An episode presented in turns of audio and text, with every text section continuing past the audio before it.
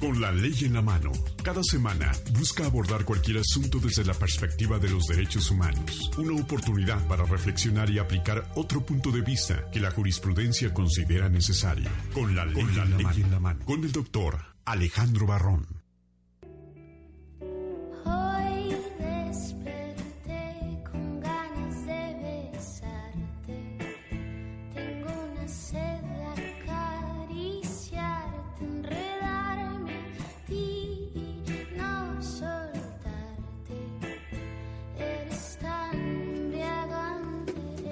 Hola, buenas tardes, amigos, ¿cómo están? Excelente. ¿Y tú cómo estás, doctor? Oscar. Buenas tardes. Un gusto saludarles desde aquí, desde la Ciudad de México, en la cabina de 1380. Un gusto saludarles también a todas aquellas personas que nos escuchan vía web, vía internet, quienes nos están viendo a través de Periscope. Es un gusto. ¿Dónde nos ven en Periscope? Hola, ¿qué tal amigos? ¿Cómo están los que están en Periscope de Twitter? Aquí estamos ya iniciando con la ley en la mano a través de la 1380. Claro que sí. Una vez más, agradecemos a todos nuestros amigos radioescuchas que nos permiten llegar hasta el interior de sus hogares, a los que están comiendo buen provecho, a los que van a empezar también buen provecho. Y queremos mandar un atento y cordial saludo a todos nuestros amigos y equipo que está allá afuera, haciéndonos que hagamos berrinches y viniendo a pasar vergüenzas. También Manuel, Angélica, Memo, Wendy, todos los demás. Y bueno, un saludo a Yasbet, que anda muy lejos vacacionando mientras nosotros estamos trabajando, ¿verdad? Mientras trabajamos duramente. Así es. ¿Cómo ves, Obed? Pues mira, hoy tenemos que hablar de muchas cosas. Tenemos muchas cosas interesantes. Vamos a hablar de la contaminación. Vamos a tener una entrevista magnífica con un funcionario público de Catepec. Por cierto, la ciudad eh, más contaminada. El municipio, el municipio, más grande de América Latina. Y, este, y mucho, mucho contaminado. ¿Tenemos nuestra llamada? Ok, Oscar. ¿Qué tal? Muy buenas tardes, licenciada Aura.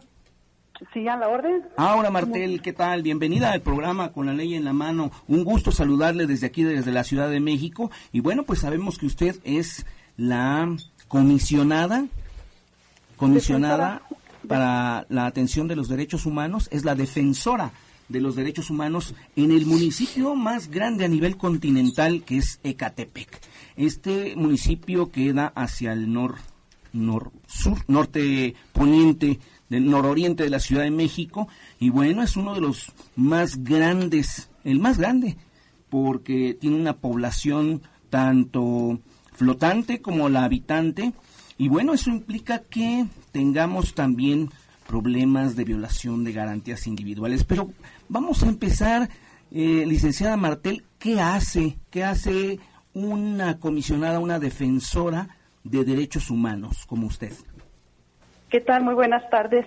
Primeramente, agradecer este espacio que me brindan eh, con la ley en la mano. Mi nombre es Aurea Martel Peralta, defensora municipal de derechos humanos en el municipio de Catepec. Estas defensorías municipales se encuentran en todos los 125 municipios del Estado de México. Eh, somos nombrados por una convocatoria que se gira en el municipio. Ellos nombran, hacen una convocatoria los primeros, los primeros 60 días de su administración. Eh, bien, nosotros, ya que estamos en el cargo, lo que vamos a hacer es recibir quejas de la población del municipio y remitirlas a la Comisión de Derechos Humanos del Estado de México. Es decir, somos el enlace. El enlace ahí, eh, licenciada, es la receptoría o si les ayudan a tramitar, a hacer las denuncias, a hacer procedimientos de denuncia, los canalizan hacia las diferentes instancias gubernamentales, les dan asesoría jurídica. ¿En qué consiste exactamente el trabajo? Ok, sí, eh, sí, le informamos sobre las probables violaciones de derechos humanos que por actos de naturaleza administrativa de cualquier autoridad o servidor público le pueda ocasionar a una persona. Les damos asesoría jurídica y como bien lo dice, pues los canalizamos, si no es de nuestra competencia, lo canalizamos a la autoridad correspondiente. Trabajamos de lunes a, domingo, de 9 a 6 de la tarde. Licenciada Martel, eh, hay también un programa que están llevando a cabo ustedes con niños porque esto del derecho al medio ambiente también es una garantía que ellos deben disfrutar. Platíquenos un poquito este tema de derechos ambientales específicamente para los niños.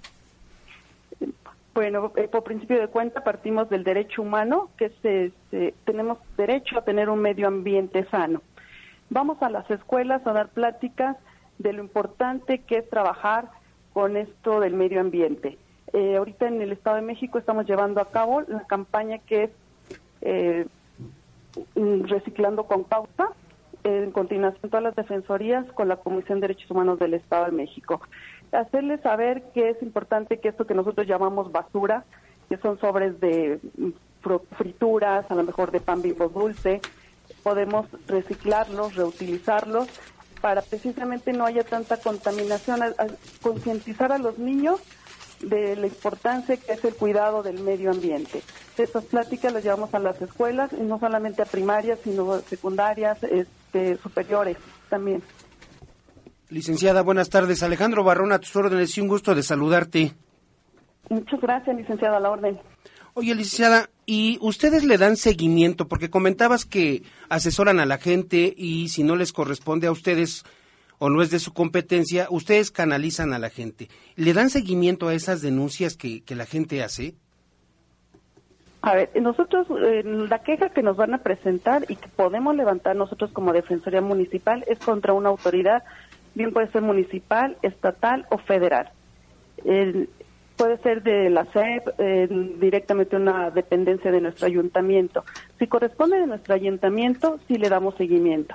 Es decir, a lo mejor meten una queja a seguridad ciudadana, le damos seguimiento. Pero en el caso que sea de la SEP, en el cual a lo mejor hubo un niño que fue maltratado por un docente, nosotros ya nada más lo canalizamos a la Comisión de Derechos Humanos del Estado de México y ellos son los que le dan seguimiento.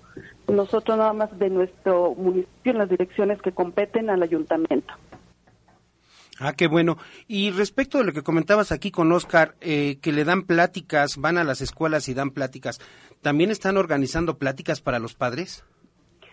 Sí, también estamos eh, trabajando temas como los valores de la familia, eh, de bullying, y se le da conjuntamente a alumnos y padres de familia y también docentes. ¿Y qué tal, qué tanto ¿qué tanta reacción o qué tanto han tenido que los padres les o los la gente pues reaccione ante estas pláticas que ustedes dan? ¿Hay respuesta por parte de la gente? Sí les gusta. Eh, la Defensoría Municipal muy, muy pocas veces saben que existe esta Defensoría Municipal. Es una de las tareas que, que he afrontado de pues dar a conocer que en todos los municipios existen defensorías municipales y que una de nuestros digamos, planes de trabajo es precisamente eso, fomentar, promover y difundir lo que son los derechos humanos.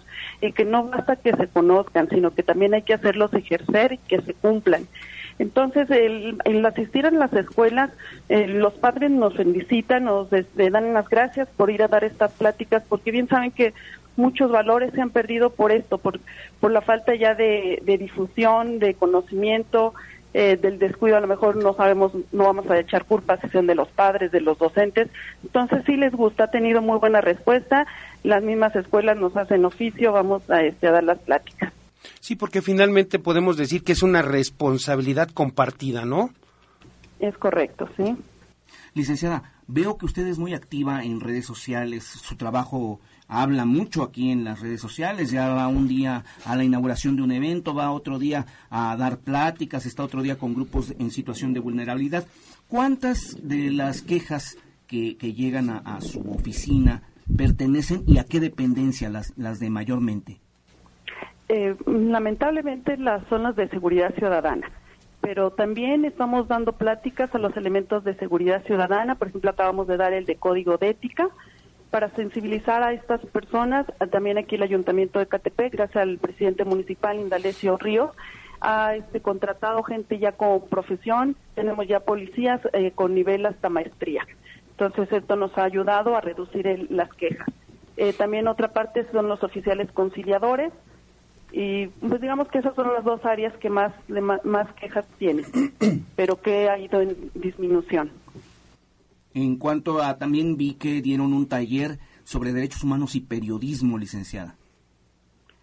Sí, también ahí se habló la importancia, primeramente la parte que ustedes tienen tan importante, que es la de recibir toda la información y que con gran responsabilidad ustedes la llevan a cabo. Pero también sabemos todas las atrocidades que ustedes como periodistas eh, se encuentran en, a lo largo de este camino. Entonces, que ellos conocieran cuáles son sus deberes, de, derechos y obligaciones de los periodistas. Oye, licenciada, ¿y por qué no te das un espacio para que nos vengas a platicar un poquito más aquí en vivo y que nuestros radioescuchas puedan contar con esa charla tuya?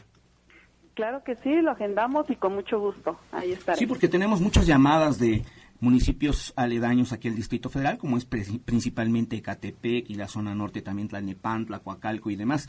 Pero en Ecatepec, bueno, es uno de los municipios más grandes y por lo tanto más conflictivos. Licenciada, le agradecemos mucho su participación y cuente con este espacio para dar a conocer también a las personas que viven por allá y sobre todo a los del Distrito Federal el trabajo que usted realiza. Muchas gracias, estamos a la orden. Tenemos nuestra página en Facebook, eh, Derechos Humanos de Catepec. Asimismo, la página de la Comisión de Derechos Humanos del Estado de México. Ahí podrán enterarse un poquito de lo que es la campaña de reciclaje, que va a ser, es muy interesante que todos sumemos esfuerzos para esta campaña. Licenciada, te agradecemos y con gusto nos ponemos en contacto contigo para que tengamos una cita y una buena charla aquí en la mesa. Claro que sí, a la orden.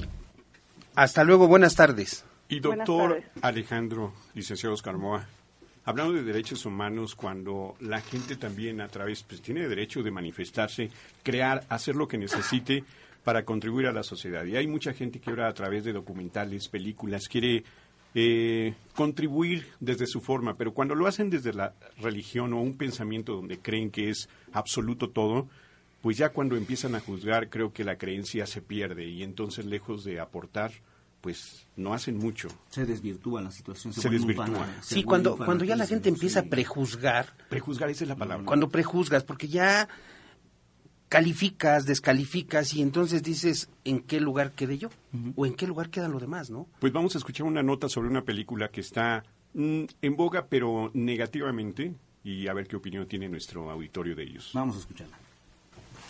Esta va a ser tu recámara y nosotros tus papis. A pesar del escándalo que generó la película Pink, El Rosa no es como lo pintan, del director Paco del Toro, durante la semana de su estreno y en días clave para la industria cinematográfica, como el primer miércoles después de su estreno, reveló que la cinta solo fue vista por 1.552 personas en la Ciudad de México a cinco días de su estreno. ¿Ya no oíste? Él es mi marido, es homosexual. ¿Les quedó claro? La película narra la vida de un niño que es adoptado por una pareja gay. En la trama, uno de los protagonistas, Charlie López, dejará de ser homosexual tras acercarse a la lectura de la Biblia. Y a su pareja, Pablo Chang, quien continúa con su estilo de vida, le diagnostican VIH. El director afirmó que su película ocupó el primer lugar en el top de las películas más vistas, tan solo en su primera semana, lo que para él bien podría ser una de las cintas mexicanas más recordadas de la historia y que podría cambiar a la sociedad. Lo que se está probando con estos matrimonios son contactos sexuales contrarios a la naturaleza. Pero cuidado, lo que la sociedad admite se reproduce dentro de ella. Pese a sus declaraciones, el estudio de Notice mostró la mentira. Incluso se puntualizó que hubo salas en las que ni una persona entró a ver la película y fue retirada de cartelera en diversos complejos de la cadena que la proyecta por la baja o nula asistencia. Nula asistencia. Esto nos demuestra una vez más que así son los resultados cuando la crítica y el juicio es el medio que emplea el religioso miserable para sentirse sabio. Bueno, hay gente que dice que se tuvo que, o sea, la iniciaron viendo y se salieron así enojados. No aportaban nada a su vida. Fíjate que hoy todavía, Oscar, y seguramente lo vemos muy continuamente, hoy todavía la gente no está preparada para empezar a abordar ya estos temas de lleno. Decía yo hace ocho días, somos un país machista y como tal hay prejuicio, se prejuzga antes de tiempo. ¿Tiene problemas crónicos de columna, hernias discales, rodillas o artritis? Centro de Bienestar y Eliminación del Dolor tiene la solución. Evite la cirugía. Llame en este momento al 6552-7131 y obtenga una consulta sin costo. Además, un 10% de descuento hoy y un 20% a personas de la tercera edad. Llame en este momento 6552-7131. Centro de Bienestar y Eliminación del Dolor. Fíjate nada más, el trabajo que hace Aristeo, Aristeo, y luego le dice uno, Aristeo, ¿qué crees? Me duele la rodilla. Y el otro día me decía, oiga, licenciado, ¿y por qué le duele la rodilla? Porque me dice, oye, ¿eres doctor o eres licenciado? Le digo, bueno, soy doctor en Derecho, pero si quieres también te receto. Te receto una buena idea para que no te metan a la cárcel. O para que puedas resolver tus problemas. Eso es lo que le decía yo a Aristeo Magaña. Y entonces, ¿por qué no Nuestro físico terapeuta. fisioterapeuta? Así es. Muy importante. ¿Tiene problemas crónicos de columna, hernias discales, rodillas o artritis? Centro de Bienestar y Eliminación del Dolor tiene la solución. Evite la cirugía. Llame en este momento al 6552-7131 y obtenga una consulta sin costo. Además, un 10% de descuento hoy y un 20% a personas de la tercera edad. Llame en este momento 6552-7131. Centro de Bienestar y Eliminación del Dolor. Con la ley en la mano, todos los sábados a las 2 de la tarde, los mejores especialistas en derecho laboral, penal, administrativo, civil y familiar. Una oportunidad para analizar y aplicar soluciones desde el punto de vista que la jurisprudencia considere necesario. Con el doctor Alejandro Barrón, sábados, 2 de la tarde, con la ley en la mano. Con la ley en la mano. Visítanos en las redes sociales, Facebook y Twitter. Con la ley en la mano. Regresamos.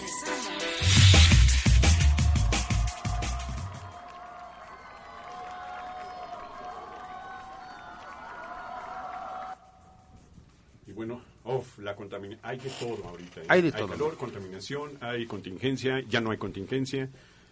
Pero necesitamos informarnos bien. Fíjate que nada más hay que recordarle a nuestros amigos radioescuchas que los teléfonos en cabina son 55 66 13 80 y 55 46 18 66. Pueden hacer citas al 57 61 60 77 y 57 61 60 67, en donde con gusto en Barrón Abogados Consulting les ayudaremos y les proporcionaremos una ayuda, una idea con la que puedan resolver sus problemas de cualquier índole legal. Así es. ¿Cómo ves, amigo? Debemos tener ese teléfono siempre. Así es. En la cartera. Y bueno, los invitamos a nuestros amigos radioescuchas a que llamen, llamen a cabina y llegan sus preguntas 55 66 13 80 55 46 18 66. Decíamos, Oscar, la contaminación.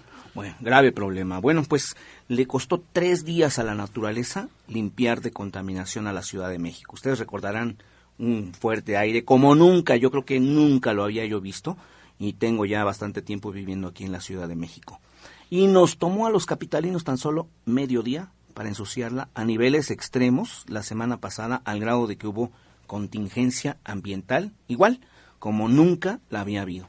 Los vientos de la semana pasada, que por cierto duraron tres días, como nunca en la historia reciente en la capital, dejaron como saldo pues cientos de árboles caídos, espectaculares derribados, techos de lámina y de cartón desaparecidos, y el ambiente de la capital como pocas veces lo vemos. Ustedes se podían subir al segundo piso en su vehículo y veían de extremo a extremo la Ciudad de México, es. los volcanes que yo no sabía que existían, los cerros que no sabía que, que existían alrededor, ahí estaban. Pero el gusto, bueno, pues nos duró solo un día. Los más de cuatro millones de vehículos que circulan en la zona metropolitana, las fábricas, el transporte público, las motocicletas, los taxis, los peceros, la quema de basura, los puestos de fritangas y hasta aquellos que fuman, logramos que el aire se volviera tóxico, por lo que el gobierno de esta capital decretó contingencia ambiental. Pero fíjate que una contingencia ambiental no, no puedo decir que sea la responsabilidad del gobierno, que sea mi responsabilidad o la responsabilidad de alguien en específico. ¿Por qué? Es de todos. Si bien es cierto, efectivamente, como decíamos con la licenciada Aurea Martel, la responsabilidad es compartida.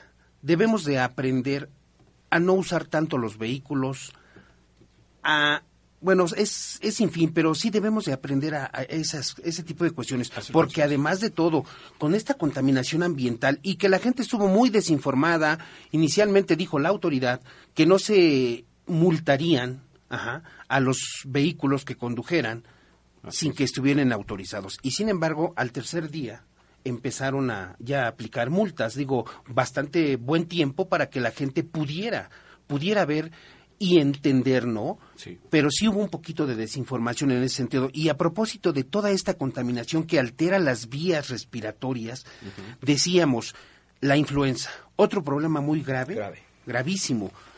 Digo, acabo de ser víctima también de esa enfermedad, la influencia que del 4 de octubre del 2015 al 17, al 17 de marzo del 2016 se reportaron 7.236 casos de influenza, en donde hubo 277 muertes.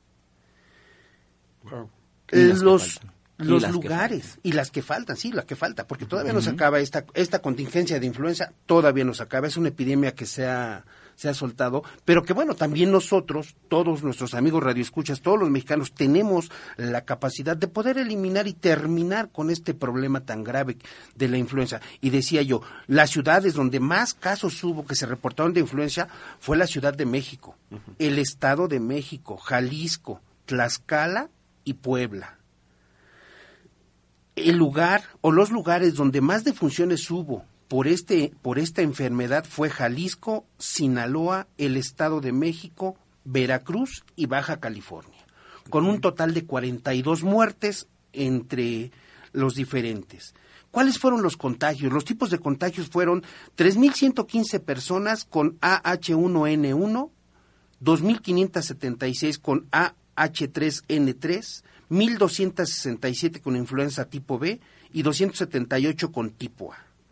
De las 277 muertas, muertes, perdón, 204 fueron por el subtipo AH1N1 y que bueno, podemos ver que ese es el tipo de influenza que más agrede. Eh, y los grupos más vulnerables fueron las personas mayores de 65 años. Los el siguiente grupo más vulnerable fueron los menores de edad de 1 a 4 años y por último los adultos de 30 a 34 años, que por cierto yo no sé en cuál me voy a ubicar, ¿no? Con mis 51 años de edad, este ya no sé si voy a llegar al de los 60 o no. Espero ya no enfermarme, pero sí atendamos, invitamos a todos nuestros amigos radioescuchas a que atiendan las recomendaciones de salud en donde no se salude de mano, no se salude de beso, y si alguien está enfermo, bueno, pues trate en razón y medida de lo posible de aislarse un poquito, de no andar para allá y para acá con la gente, porque el mexicano así somos. Oye, tengo un poquito de calentura, sí, pero el mexicano camina con calentura, el mexicano camina enfermo del estómago, el mexicano es es muy especial el mexicano. Todo terreno. Sí, es todo terreno. Somos, ¿Cómo somos ves muy resistentes. Yo les quiero hablar un poquito esto de acerca de la contaminación y de la contingencia. ¿Qué quiere decir? Bueno, pues que estábamos respirando altos grados de ozono, peligrosos para la salud de los capitalinos. Y entonces se, dice- se decidió, como nunca, poner todo el transporte de público gratis para todos los que usamos el metro, la ruta 100, los trolebuses, hasta el metrobús, no nos costaba. Y pues ni así se mitigó la contaminación. Dos días seguidos hubo contingencia ambiental y dos días seguidos respiramos todo menos aire puro. Luego vino lo bueno. Funcionarios de aquí le echaron la culpa a los de allá. Los de allá culparon a los de aquí. Incluso se cerraron algunos basureros, una especie de manita de puerco ecológica, ¿no? Para los de acá. Y lo que nunca también, también debió entrar para parar este pleito el gobierno federal, para decir que la contaminación estaba anulada casi casi por la vía política. De un plumazo se terminó la contaminación. Por decreto ya ni usted ni yo que nos escucha volveremos a respirar aire contaminado en lo que resta del mes porque ya ofrecieron los más altos funcionarios que la polución va a dejar de ser tan alta. Así que se decretó que ya no habría contingencia. Ahora sí nos podemos sentir en la región más transparente, como diría el escritor Wow. Carlos Fuentes. Pero fíjate que yo apenas veo aquí, tengo a, a Obed, tengo a Obed muy cerquita de mí, y apenas si lo veo, mano. Y entonces, ¿cómo se acaba la contaminación? No sé, de verdad que... De un plumazo, no, ni, ni por declaración, este, ni por decreto, Y el ni transporte parando. público es el que más contamina, ¿no? Es uno de los que más contamina. Sí, los vehículos particulares. Yo veo, tú te puedes parar en cualquier vía este, rápida, en periférico, en viaducto, en Tlalpan, a las personas que no viven aquí en la capital, y estamos hablando de vías de tres carriles, y podemos ver que van autos con una sola persona. Eso es grave. Sí. Eso es grave aquí en la Ciudad de México. Sí, pero el problema también, esa, esa gravedad también viene, Oscar, y decimos, bueno, ¿por qué no compartimos nuestro auto? Sí podrías Sí, compartir tu auto, pero también la inseguridad está tan... Otro, otro tipo de contaminación, Sí. inseguridad. Así es. La inseguridad, y tú dices, oye, le doy un aventón a esa persona eh, me llevo a mi vecino y si me pasa algo, si me hace algo, hay muchas mujeres que manejan, circulan solas y son a las principales víctimas de los ataques de, de, de, de esta- Bueno, no este están seguras ni, en los taxis. Así es. Ni en los taxis, porque hay la mitad de tolerados y la mitad de los que no son tolerados. Los tolerados, bueno, pues no tienen, no cuentan con algún este registro, no están en un subregistro. Y bueno, eso también es grave. Así que bueno, no podemos todavía dormir tan tranquilos porque se anunció que dentro de dos semanas se va a presentar un nuevo plan de contingencia ambiental que seguramente va a contemplar pues medidas drásticas, multas elevadas, acciones inmediatas, normas estrictas, verificaciones minuciosas, sanciones ejemplares que nos van a tener que llevar a una mejor calidad en el aire. Y mientras esto sucede, yo puedo hacer algunas sugerencias para ustedes que nos escuchan. Cinco, cinco sugerencias. Una, no saque su auto si solo va a ir a dejar a los niños a la escuela y la escuela está a cinco calles. No lo use para ir por las tortillas o para darse una vuelta en la colonia. Eso de verdad contamina mucho. Dos, no queme basura. Mejor sepárela, recíclela y tírela donde usted debe. Tres, en la medida de lo posible, no use carbón ni otros materiales de combustible para cocinar o para calentar agua. Es más fácil y menos contaminante hacerlo de otra manera. Cuatro, no pague mordidas para verificar su automóvil, su camioneta, su pecero. Si debe cambiarle el catalizador, pues cámbieselo.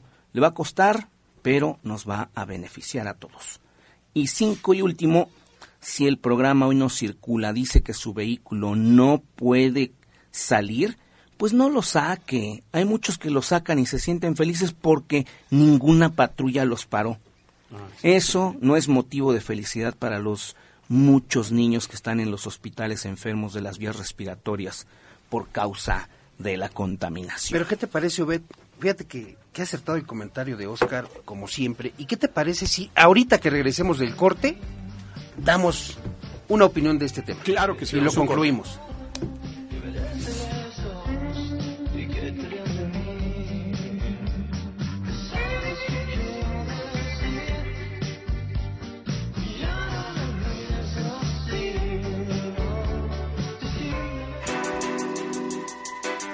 Con la ley en la mano. Visítanos en las redes sociales, Facebook y Twitter. Con la ley en la mano. En un momento continuamos. Con la ley en la mano. Visítanos en las redes sociales, Facebook y Twitter. Con la ley en la mano. Regresamos.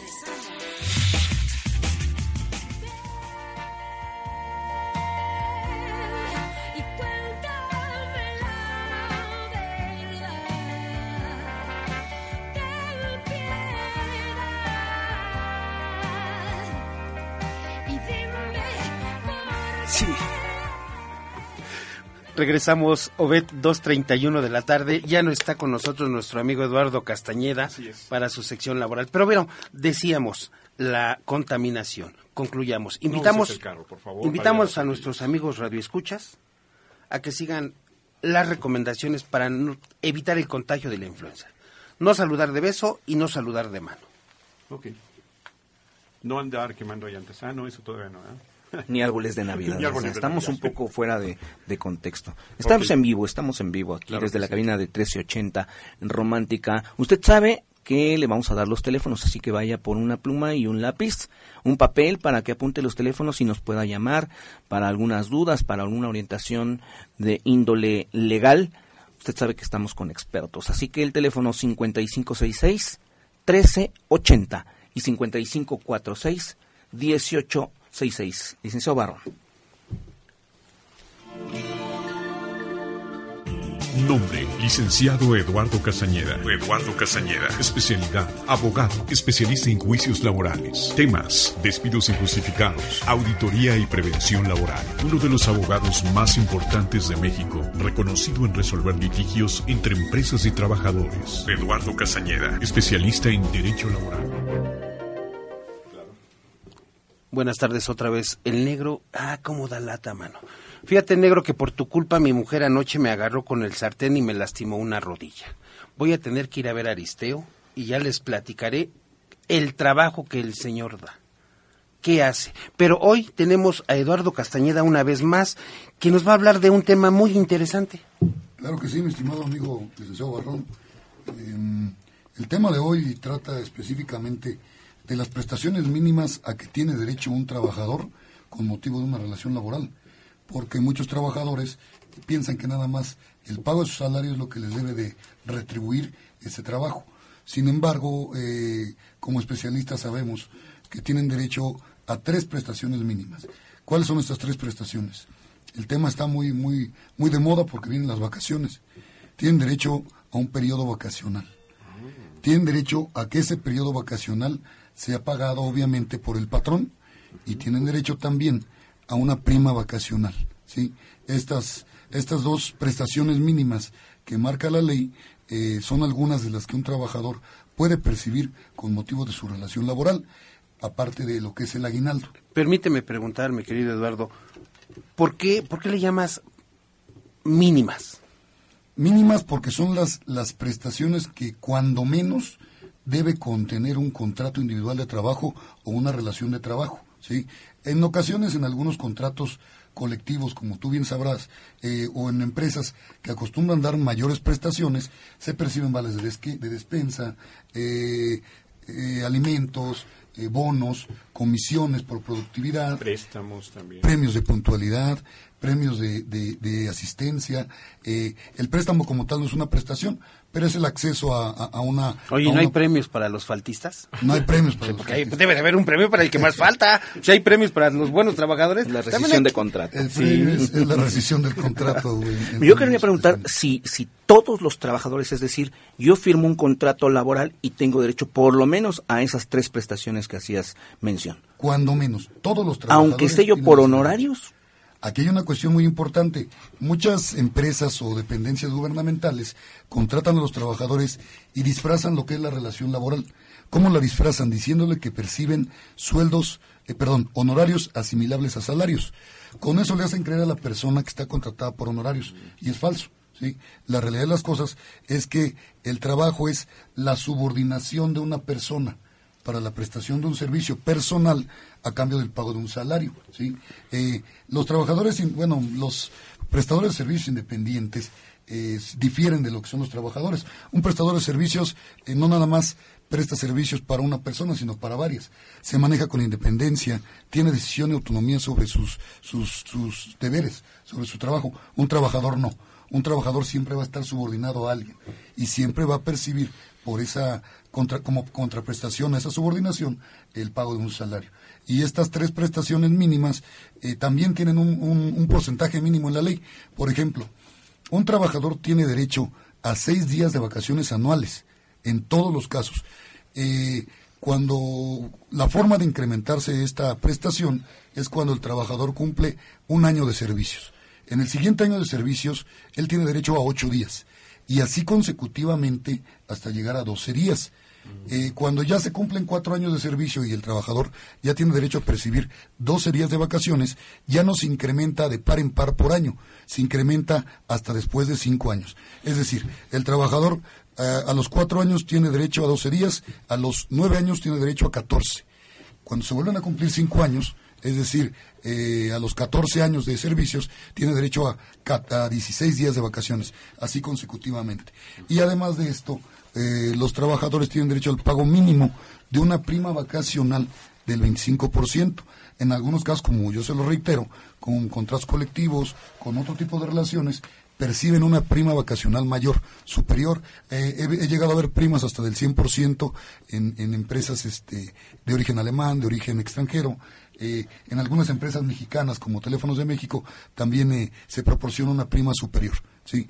Entonces, y en cuanto a la prestación de aguinaldo, tienen derecho a percibir un aguinaldo de 15 días de su salario. Si no han cumplido el año de servicios, tienen derecho a la parte proporcional sobre esos 15 días este, eh, eh, por año.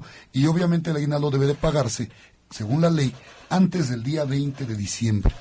Eh, para que pues, el trabajador tenga, tenga forma de, de hacer su gasto este, y de utilizar el dinero que perciba por su aguinaldo. Interesante para que nuestros amigos radioescuchas tengan por lo menos bien claro que tienen derecho a tres mínimas prestaciones. Tres mínimas que son prestaciones. Vacaciones, primo vacacional y aguinaldo. Exactamente. ¿Por qué? Porque muchas veces eh, hay muchos trabajadores que me ha tocado ver que trabajan durante años y nunca reciben un día de vacaciones.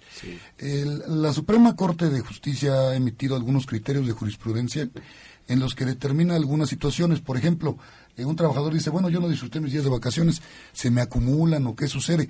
Yo lo que recomiendo es que en estos casos eh, pidan sus vacaciones oportunamente, eh, las planeen porque tienen que ser compatibles con el empleo, con el con la prestación del servicio. Pero fíjate que ahí donde dices tú pidan sus vacaciones, hay muchos trabajadores que prefieren y le dicen al patrón, oye, págame mis vacaciones y las sigo trabajando. ¿Qué pasa en ese sentido?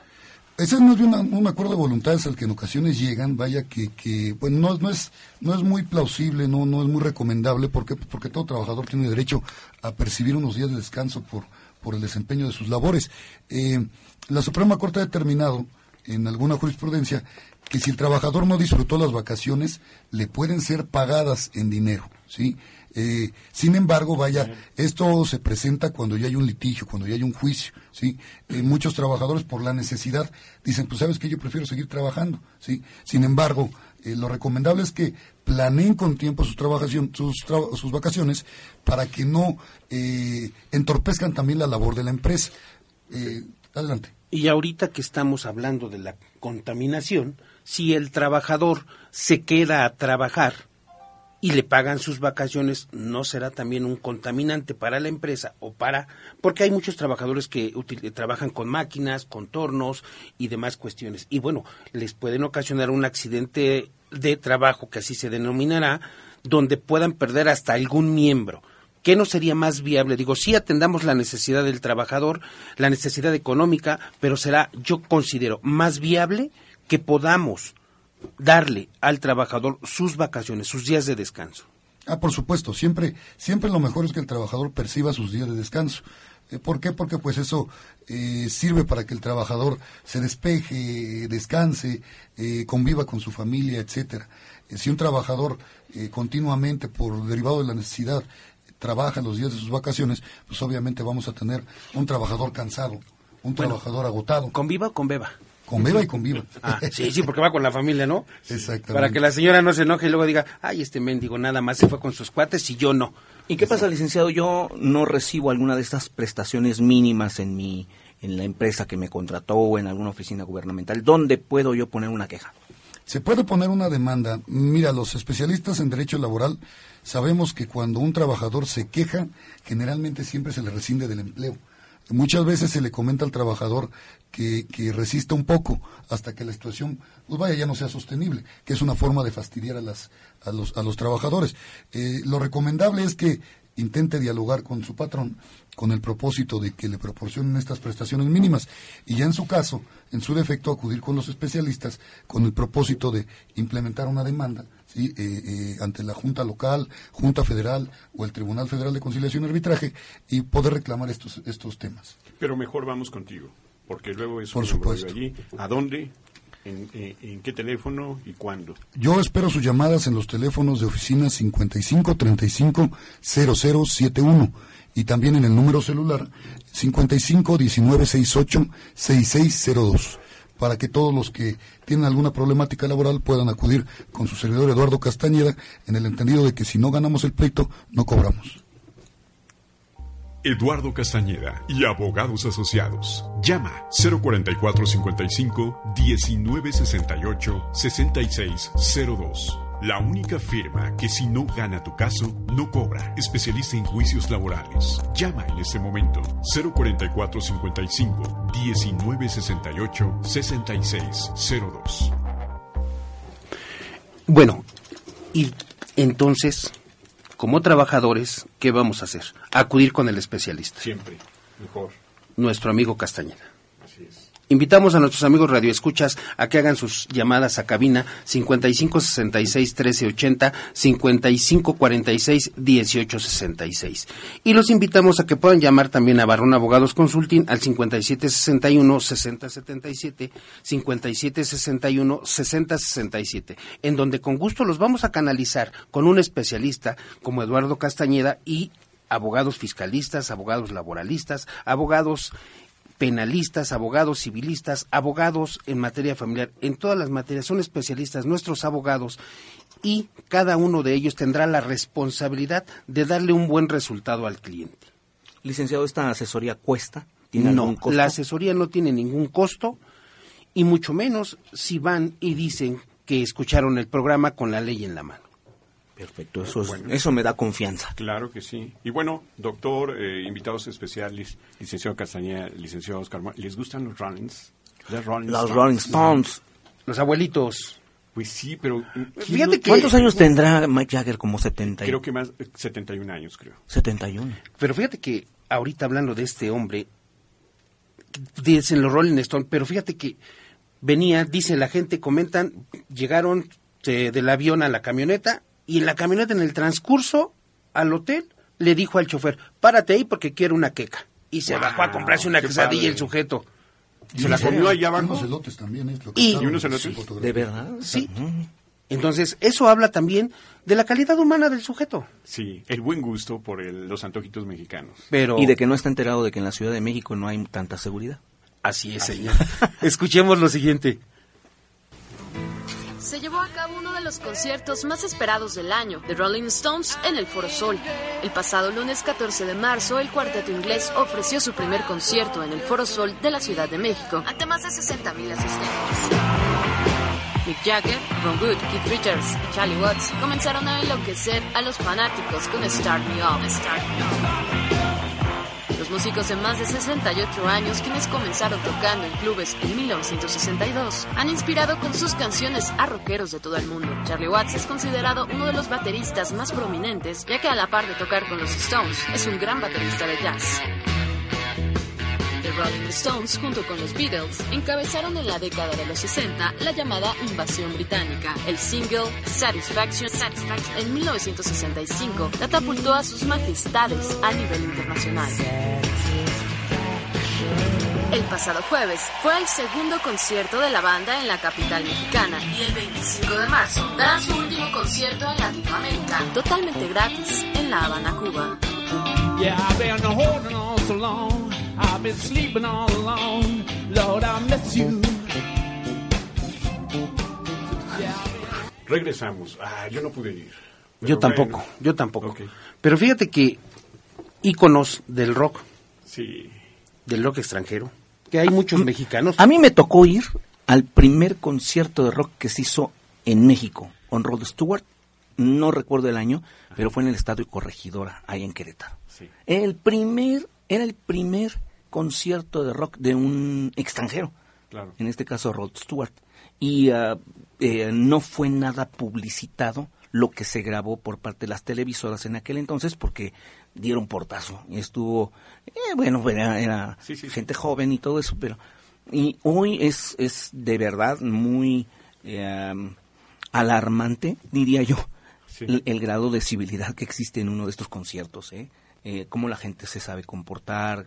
Eh, bueno, hay de todo, pero mayormente Mucho control. mucho control. sí. Sí, así. Y Sí. bueno, en, en- en Cuba va a estar gratis. Qué privilegio, ¿no? Ah, Habrá- bueno, van, a, van a tocar Van a gratis.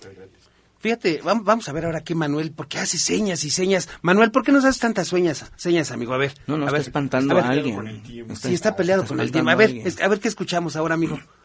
Con la ley en la mano, todos los sábados a las 2 de la tarde, los mejores especialistas en derecho laboral, penal, administrativo, civil y familiar. Una oportunidad para analizar y aplicar soluciones desde el punto de vista que la jurisprudencia considere necesario. Con el doctor Alejandro Barrón, sábados, 2 de la tarde, con la ley en la mano.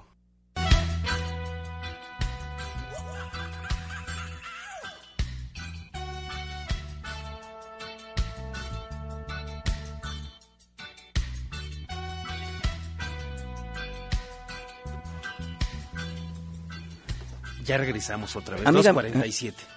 Permítanme hacer un pequeño comercial. Amiga Mirna Beltrán, eres una de las 1380 personas que hoy llamó aquí a cabina. Te mandamos un saludo desde el corazón, desde el fondo de nuestro corazón, amiga Mirna Beltrán. Yo sé que tú nos escuchas allá en, en Nesa, en Ciudad Nezahualcóyotl. Está muy cerca de, de aquí del Distrito Federal. Te mandamos un caluroso saludo y un beso de parte de Obed Montiel. Ah, caray. Sí.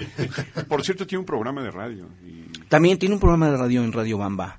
eh, ya Bueno, en- que el en- beso sea compartido con todos para ella. De ustedes para ella, ¿no? Así es. No imagínense. Un fuerte Así. abrazo, un fuerte saludo a Claro Mirna, a todos nuestros amigos radioescuchas, a nuestra psicóloga Yasbet, que hoy no vino porque anda de Hoy vacaciones. no vino. Y nosotros, bueno, esperemos que traiga algo de allá de Guerrero. Claro.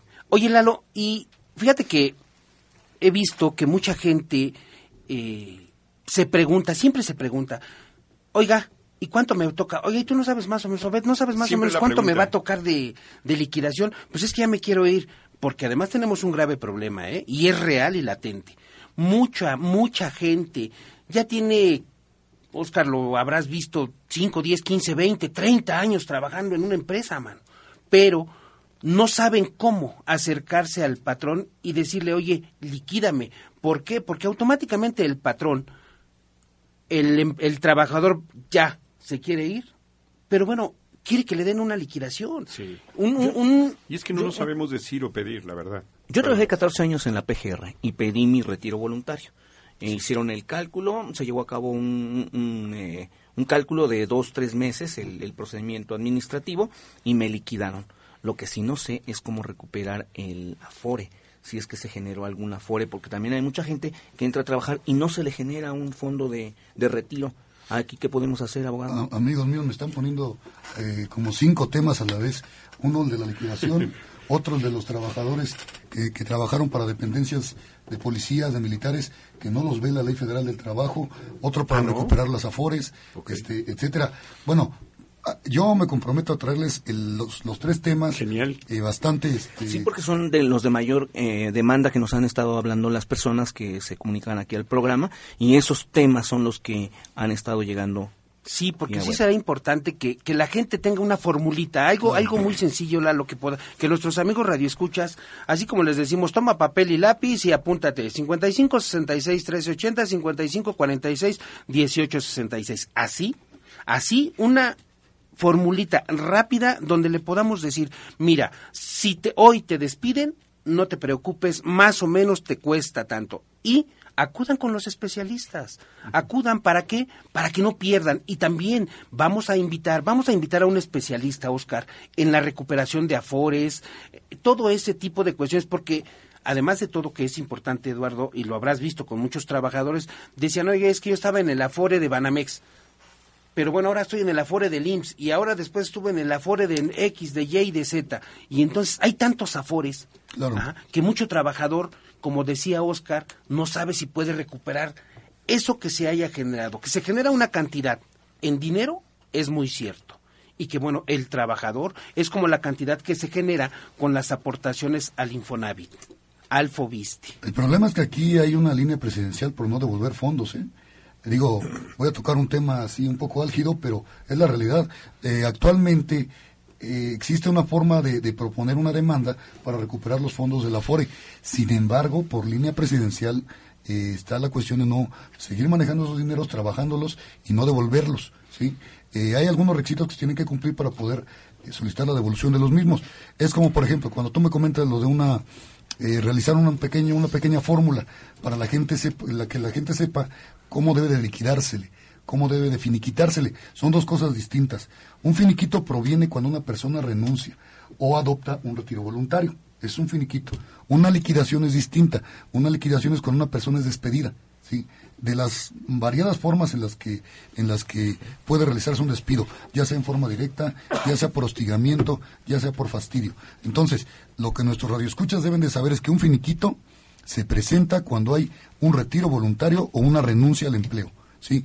Eh, y una y una liquidación es cuando uno es separado injustamente del empleo, ¿sí? Entonces, eh, podríamos, podríamos tratar el tema, si tú gustas, en los promocionales que hacemos para YouTube, que nuestros amigos siguen eh, eh, en el espacio de Con la Ley en la Mano Oficial, ¿sí? Y ahí, para que lo vean continuamente, eh, la- eh, realizar la fórmula, para que ellos sepan cómo debe de calcularse su liquidación, o en su defecto, cómo debe de calcular su finiquito, porque aquí yo les voy a comentar y se les va a olvidar, entonces si lo grabamos, la gente lo va a tener a la mano para verlo en múltiples ocasiones. Vamos, vamos a comentárselos, vamos a traérselos aquí a la mesa, Claro. a quien nos escucha y nos hace favor de seguirnos, que tengan esa formulita, que tengan esa formulita ahí pegada en el refrigerador, como tantas cosas pegan en los refrigeradores que son, yo he visto en muchas casas, Oscar se está ahogando Sobre porque tomó agua, tomó agua chueco.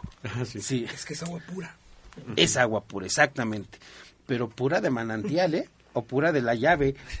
Pura de la bueno, llave. entonces traigamos esa formulita. Claro y sí, sí. efectivamente, nuestras redes sociales en Facebook es con la ley en la mano oficial, en Twitter es arroba con ley en la mano, YouTube es con la ley en la mano oficial, en podcast es con la ley en la mano y en SoundCloud es con la ley en la mano. Ok. Yo me quedé con una dudita. Por ejemplo, si el abogado nos ayuda a una persona que dice, yo no he tenido vacaciones, parece que redundara, pero se me hace interesante, al menos a mí, que no sé de esto. ¿Cómo nos puedes defender o cómo nos puedes ayudar? ¿Puedes cobrar esas vacaciones? Digo, porque no las van a acumular y para que las gocen. No, generalmente ya cuando un trabajador pierde su periodo vacacional es irreemplazable, ya no, el patrón no le permite eh, Sí, disfrutar de seis días y luego ya se me acumularon los ocho del año siguiente, ya son catorce, entonces el patrón en ocasiones siente que pierde, pierde al, empleado que le está apoyando en las labores de su empleo y pierde también eh, la capacidad de proporcionarle esos días. Entonces, eso se puede reclamar. Yo hago mucho énfasis en que mantengan una sana, sana comunicación con su patrón, patrón trabajador, para que antes de llegar a tribunales ellos puedan eh, ponerse de acuerdo y recibir la cantidad de vacaciones que no han recibido o que por lo menos se les haga pago de las mismas, porque en realidad en México si se demanda por una sola prestación es, es, es sinónimo de que el trabajador va a ser va a recibir una, una represalia y va a ser despedido de su empleo. Pues tratemos de ayudar, tratemos de ayudar a los trabajadores, tratemos de ayudar a todos ¿En nuestros amigos radioescuchas que nos busquen en Barrón Abogados Consulting al 57 61 60 77 y 57 61 60 67, en donde con gusto los vamos a canalizar con los especialistas. Vamos a invitar, decía yo, Oscar, a una persona especialista en todos los afores, ¿sí? Perfecto. Para que nos digan y también nuestros amigos radioescuchas sepan que pueden contar con ello. Y bueno, como siempre, no nos alcanza el tiempo. Manuel nos molesta constantemente. Enviemos un saludo, Manuel, Angélica, Agüí, Guillermo, en la en muchas gracias. Ricardo, A Mirna- Mariana, a Mirna Beltrán, Wendy, a Mirna Mirna, nuestros amigos aquí presentes, A Yasbet, Obed, que no muchas vino. gracias, Yasbet, tráenos tamarindos, A a, mis su familia de Eduardo sí, Castañeda, a su familia de Oscar Moa y a todas, A todas y cada una de las familias. Loreta, por favor, ya vienes a tu participación también. A la licenciada Martel que nos acompañó. Ah, sí, por También. supuesto. Pólvora, adiós, adiós amigos, buenas tardes, provecho. La vida es una tómbola, tom, tom, tómbola. La vida es una tómbola, tom, tom, tómbola. De luz y de color, de luz y de color. Y todos en la tómbola.